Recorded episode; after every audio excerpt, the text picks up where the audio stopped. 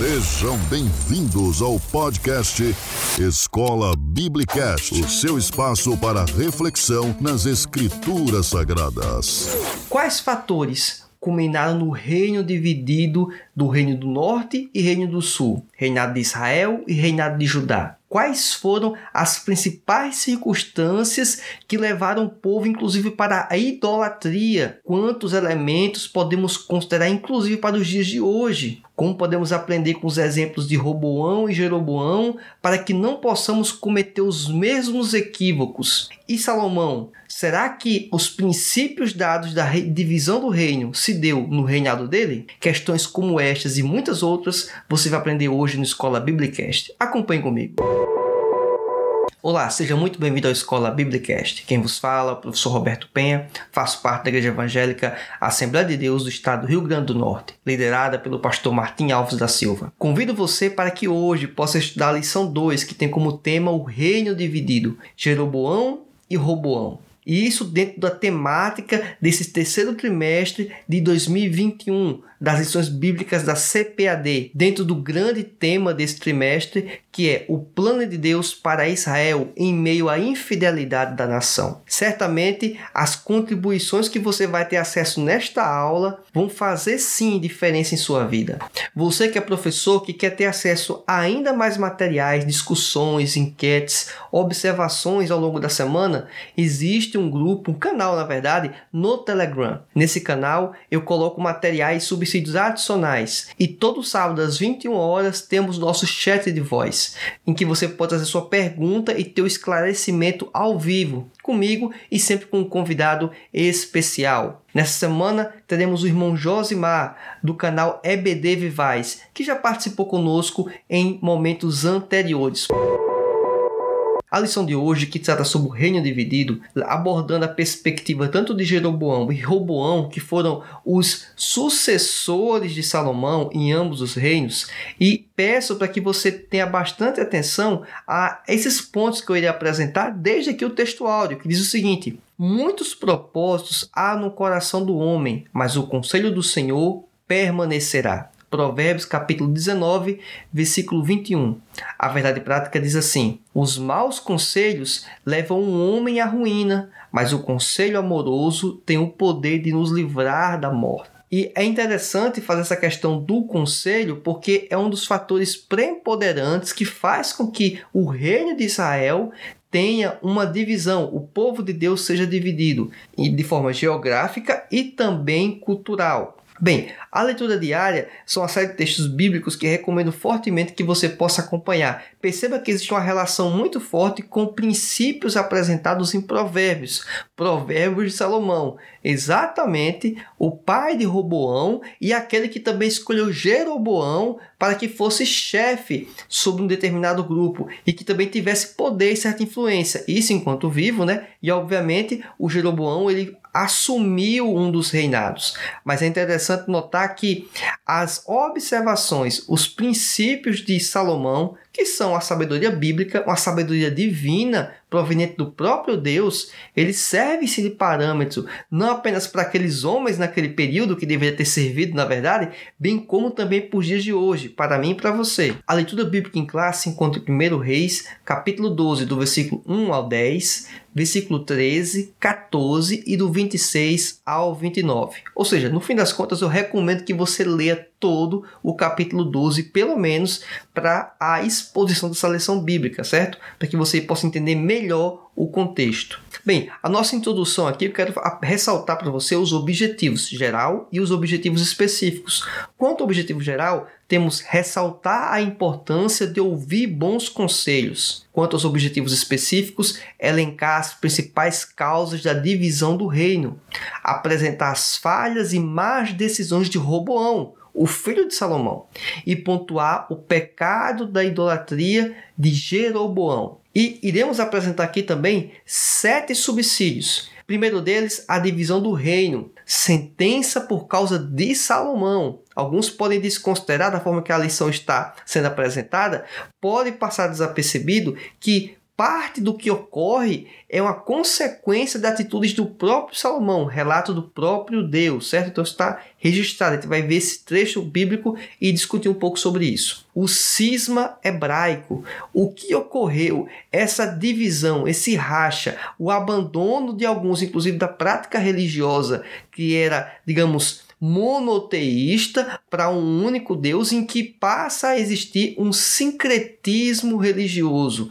E isso é muito prejudicial, obviamente. Acontece não só nos dias de hoje, mas aconteceu naquele período. Bem, a divisão do território é uma das consequências, talvez o que passa em primeiro na nossa mente, a divisão do reino na perspectiva territorial também existe um contraste político entre os dois reinos. Que diferença é essa? A gente vai se aprofundar nessa questão o culto sincrético de Israel. O que é que o reinado do norte estava empregando e que era prejudicial, obviamente, ao próprio interesse e à vontade de Deus? As capitais dos dois reinos. Você vai descobrir que um dos reinados teve diversas capitais. Qual será? Você vai descobrir hoje. E a relação dos reis do norte e do sul, ou seja, quem foram todos os reis de ambos os reinados. Diversos materiais, diversos subsídios. Aproveite esse conteúdo de ponta a ponta, certamente vai ser muito proveitoso para sua aula de escola bíblica dominical.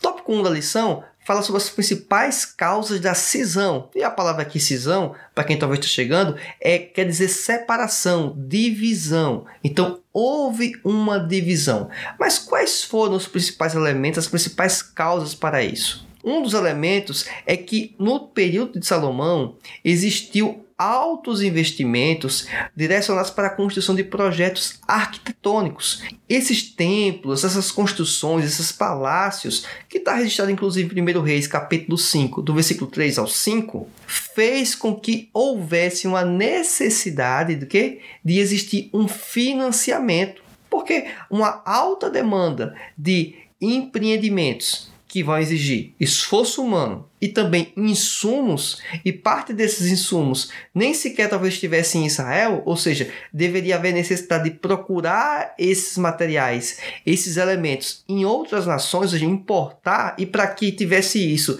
era necessário recurso financeiro, isso exigia o que? Tributos, altos tributos. É só você fazer uma breve contextualização ou uma analogia ao nosso presente momento. Se você observar que você tem um, um, SUS, por exemplo, educação básica, educação de ensino médio, educação superior, paga pelo Estado. Isso demanda um alto custo. Esses elementos de saúde, educação, segurança que demandam alto custo é pago pelo recurso financeiro arrecadado por meio de tributos. Portanto, Quanto maior a carga tributária, permite uma maior atuação do Estado para suprir algumas necessidades da população e, eventualmente, aquilo que talvez nem seja prioridade máxima de um Estado disponibilizar ao povo. Mas isso aconteceu, de certa forma, com Israel, com o povo de Deus. Contudo, parte desse recurso, ou uma parte significativa, ficava centralizado no próprio reinado, com o próprio rei. Ou seja,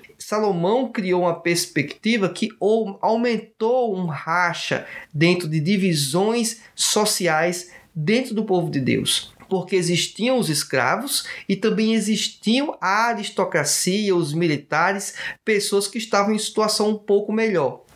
Essa distinção é inclusive um dos elementos do pano de fundo para o descontentamento do povo porque deixou de ter um certo peso hierárquico que cada tribo tinha num contexto previamente estabelecido. Mas Salomão, ele ao criar outras subdivisões administrativas, em que inclusive misturou as tribos, ele culminou num aumento de rejeição do próprio governo dele. Era uma estratégia de diminuir talvez as discussões internas entre cada tribo, mas também trouxe outros lados negativos, que a gente vê o desdobramento, obviamente, nessa lição número 2. A população, por pagar altos tributos e ter um trabalho obrigatório para passar da população, para manter essa estrutura, fez com que houvesse um descontentamento já no governo de Salomão. E é interessante notar que essa divisão do reino, que culminou aí no descontentamento, obviamente, dessas tribos do norte, em relação principalmente às tribos de Judá e Benjamim, que faziam parte ativa do governo.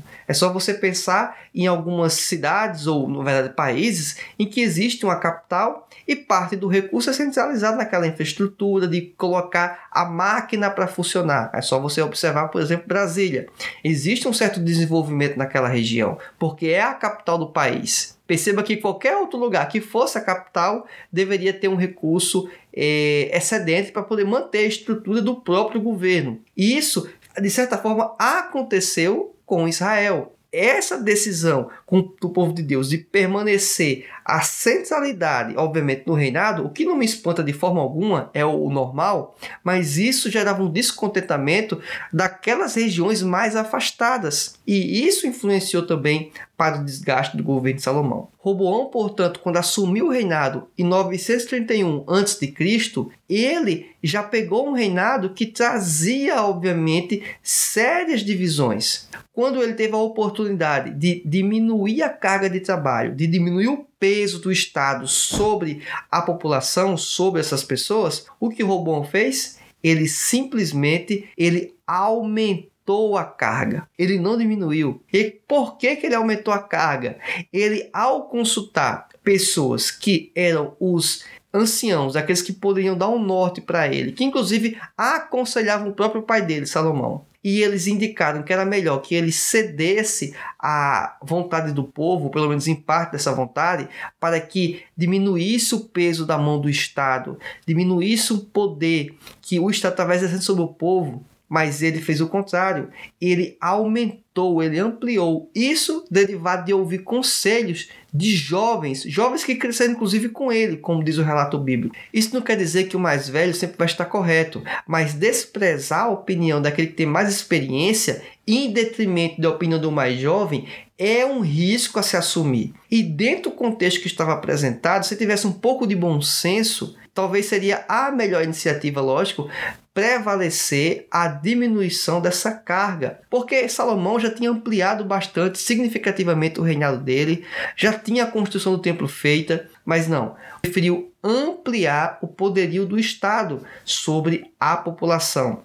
Portanto, essas dez tribos do norte, as que estavam um pouco mais distante do centro religioso e do centro político, inclusive, de, do reinado, preferiram o quê? Se segregar, separar, haver cisão e sob o comando de Jeroboão. Jeroboão, inclusive, que tinha sido líder dentro do próprio reinado de Salomão. E ele capitaneou essas tribos e se tornou rei da região norte do país. Conforme você pode observar em 1 Reis, capítulo 12, do versículo 16 ao 20. Um outro elemento que eu queria trazer para você aqui refletir é que em 1 Reis, capítulo 11, do versículo 6 ao 13, temos um motivo que levanta esse interesse de Deus que vai haver a divisão do reino. Mas isso ocorre não porque Deus queria, é porque o próprio Salomão estava pavimentando este caminho. Esse foi um dos problemas dele, do reinado dele. Olha o que diz aqui em 1 Reis, capítulo 11, do versículo 6 ao 13. Assim fez Salomão o que era mal aos olhos do Senhor, e não perseverou em seguir ao Senhor como Davi, seu pai.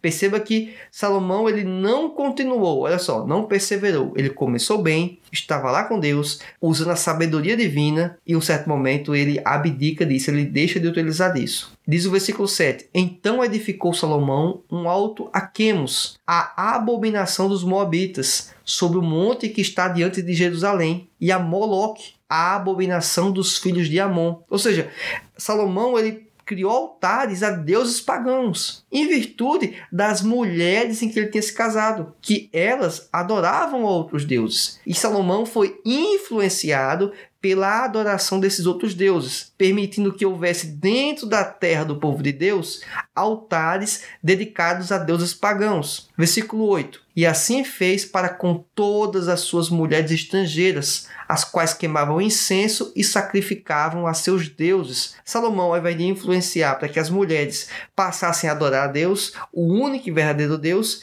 incentivou e construiu altares para os respectivos deuses dessas mulheres. Ou seja, o sincretismo, a mistura, os outros deuses foram trazidos para dentro do povo de Deus, não apenas pela própria mulher em si, mas pelo incentivo do próprio Salomão. E esse foi um grave problema. Diz o versículo 9: Pelo que o Senhor se indignou contra Salomão, porquanto desviara o coração do Senhor Deus de Israel, o qual duas vezes lhe aparecera. É interessante que Salomão ele tinha sabedoria divina.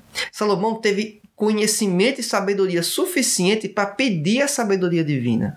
E depois que ele tinha não aquela sabedoria humana inicial, o conhecimento que o pai dele passou para ele, mas também que ele tinha sabedoria divina, Salomão conseguiu dar um passo para trás. Na verdade, deu vários passos para trás. Não apenas abandonou a sabedoria divina, como também abandonou a sabedoria comum, aquela que ele tinha alcance ou estava de fácil acesso pelo conhecimento de seu pai. Portanto, foi um, um, um, grito, vamos dizer assim, de desobediência para com o próprio Deus. Isso é impressionante, né? Mas tudo bem, vamos avançar aqui um pouco mais. No versículo 10 diz o seguinte: E acerca desta matéria lhe tinha dado ordem que não andasse em seguimento de outros deuses, porém não guardou o que o Senhor lhe ordenara. Pelo que disse o Senhor a Salomão: Visto que houve isto em ti, que não guardaste o meu conserto e os meus estatutos, que te mandei, certamente rasgarei de ti o reino e o darei a teu servo.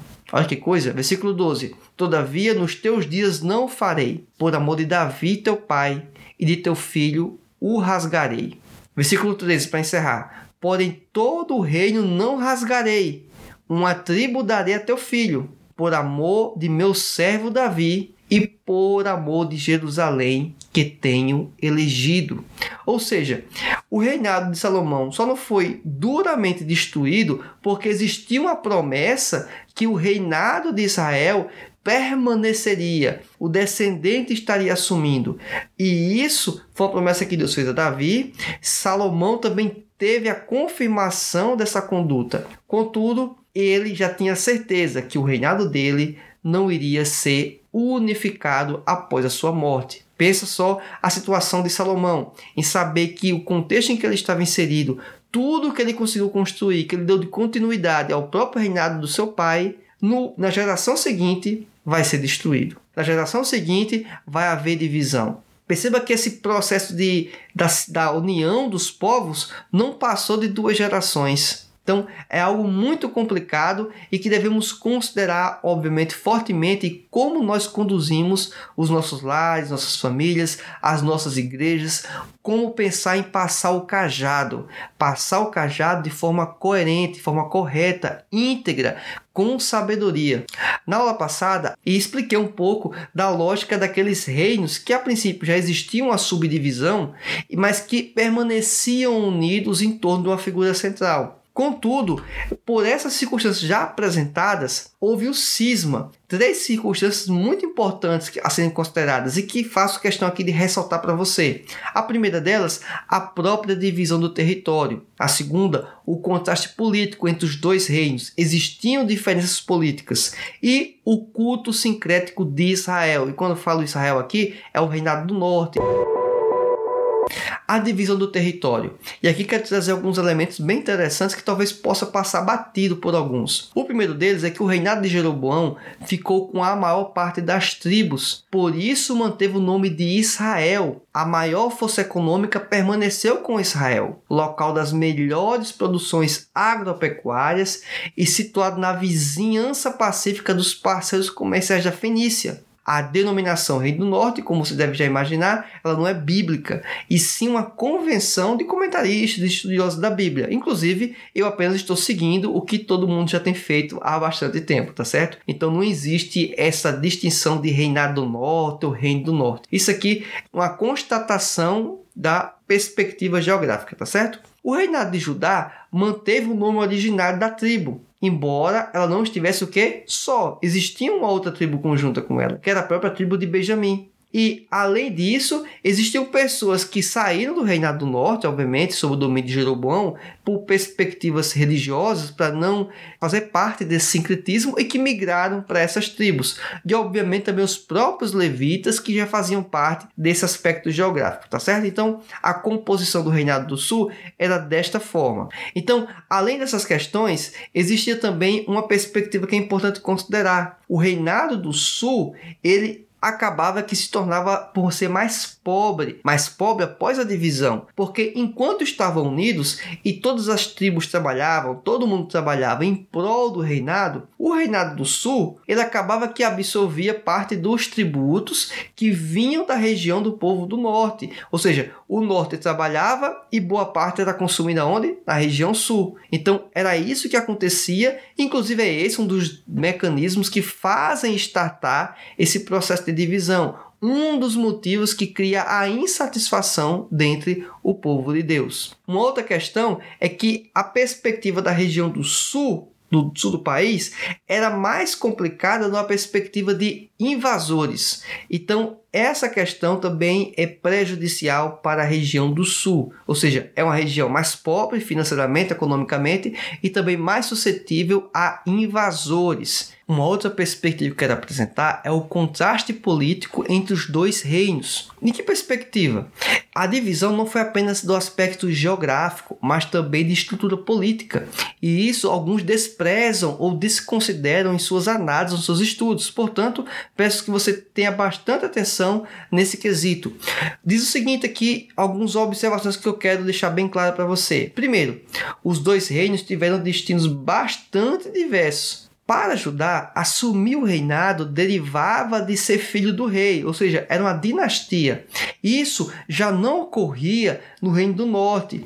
Já no Reino do Norte, ou a nação de Israel, sempre foi muito complicado essa perspectiva de assumir o herdeiro, o filho do rei. Existiam diversos golpes de Estado e isso contribuiu para um motivo ou questões de instabilidade política dentro do Reinado do Norte. Um outro elemento, que é a perspectiva religiosa, perceba que o impacto do cisma hebraico, dessa divisão, desse racha, trouxe discussões quanto à perspectiva geográfica, à perspectiva política e também religiosa. Porque o que aconteceu em Israel foi um culto sincrético. Na região sul, por mais que teve diversos problemas em relação até mesmo a algumas questões de idolatria, mas oficialmente permaneceu-se o templo de adoração, permaneceu-se as festividades com as respectivas datas, tudo sendo respeitado e de alguma forma sendo praticado. Já no Reinado do Norte, Jeroboão se colocou numa questão muito problemática. Por quê?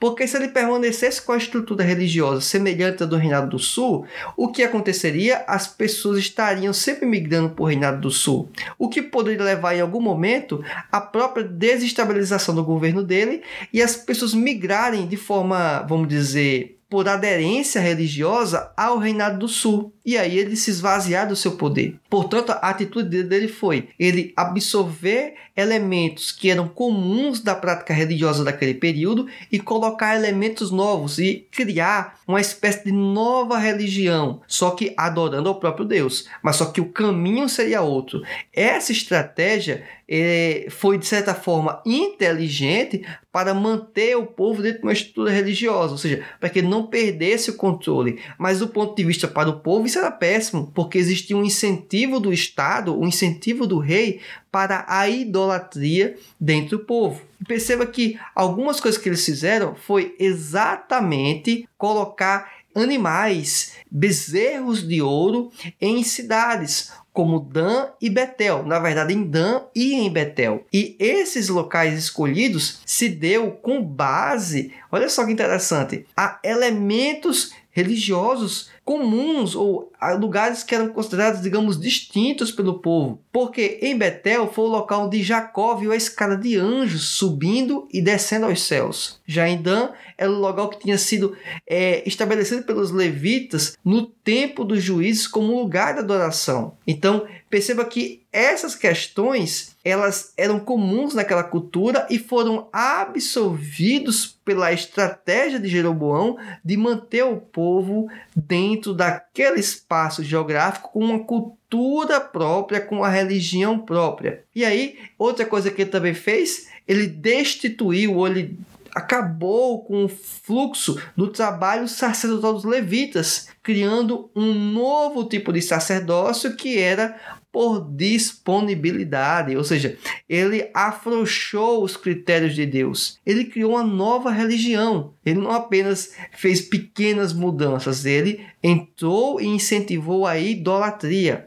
E por que a estratégia de usar bezerro de ouro? Alguém pode perguntar? Porque a figura do bezerro era uma figura adorada em outras religiões, ou seja, dos povos pagãos. Ele absorveu isso e a estratégia que ele empregou, inclusive, para que o povo de Deus continuasse ou aderisse a esse aspecto, era que ele chamava ou colocava esses locais como uma espécie de altar para adoração a Deus e não exatamente que estivesse adorando aos deuses. Contudo, aqueles que eram pagãos, aqueles de outras culturas que estavam dentro de Israel, eles observavam aquilo e entendiam ali que era mais um Deus que adoravam, o Deus do bezerro, que estava atrelado a um outro Deus, a um outro ser e aí cada cultura que se associava a um respectivo deus. E isso era uma questão problema, obviamente, porque levava o povo para a idolatria. Um outro suplemento, outro subsídio que é bem interessante é que as capitais que foram utilizadas, tanto o Reinado do Sul como o Reinado do Norte, elas derivaram exatamente também dessa fragilidade política e religiosa.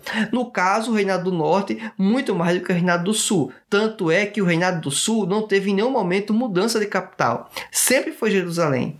Contudo, para o Reinado do Norte, teve sim quatro lugares, quatro cidades: Siquém, Penuel, Tisa e Samaria. Mas é interessante notar que Samaria ela foi construída sobre um monte e tornada capital do Reino do Norte por volta de 880 a.C.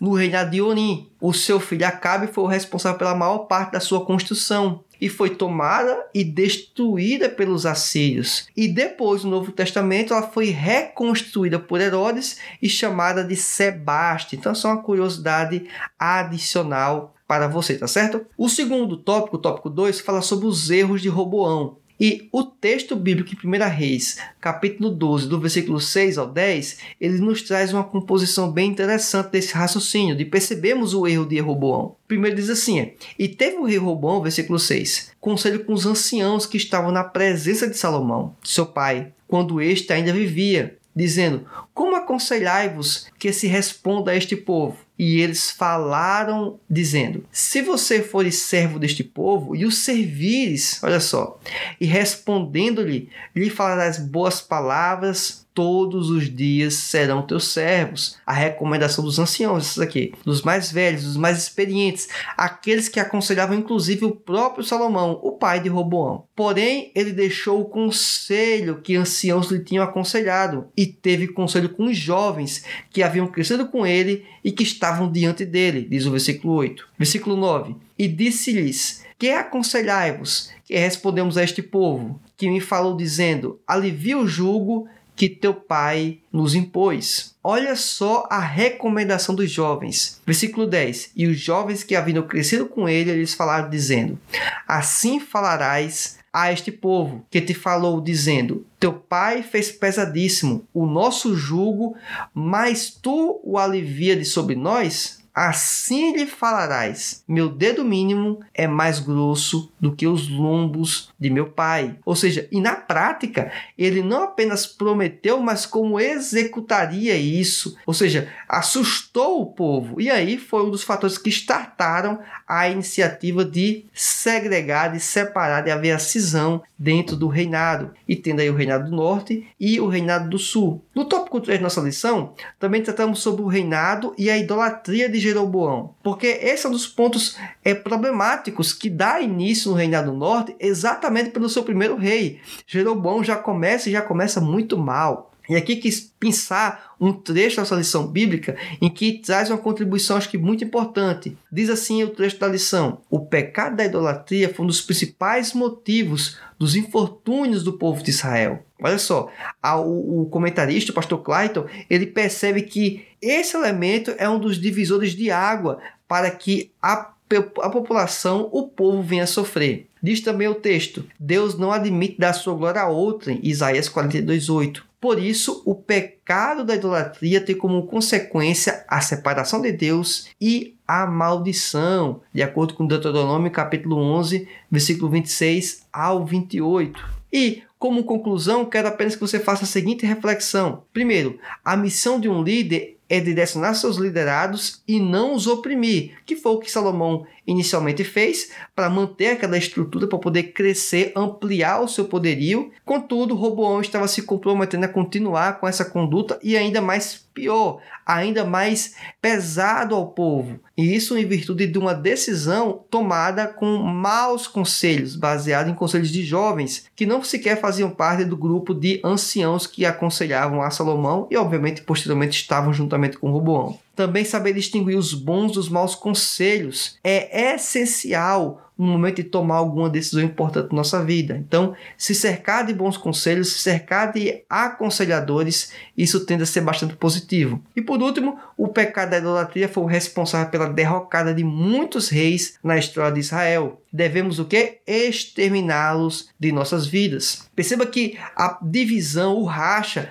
é uma questão problemática para o povo de Deus naquele período, foi naquele período, como é para o povo de Deus hoje. Portanto, devemos ter muito cuidado em que circunstâncias estamos criando atrito, em que circunstâncias precisamos eventualmente fazer rachas dentro de uma igreja, porque certamente isso pode trazer contribuições muito negativas, não apenas para a liderança, mas também para o povo. Então, devemos refletir bastante sobre essa questão. Espero que esse conteúdo tenha sido útil para a sua formação espiritual e intelectual. Espero também que você possa estar acompanhando o Escola Biblicast, seja qual for a plataforma, o player, o agregador de podcast de sua preferência. Compartilhe este conteúdo com amigos, familiares e amantes de EBD. Espero encontrar você no chat de voz do Telegram ou nas outras redes sociais. Aguardo você na nossa próxima aula. Que Deus te abençoe e fique na paz do Senhor.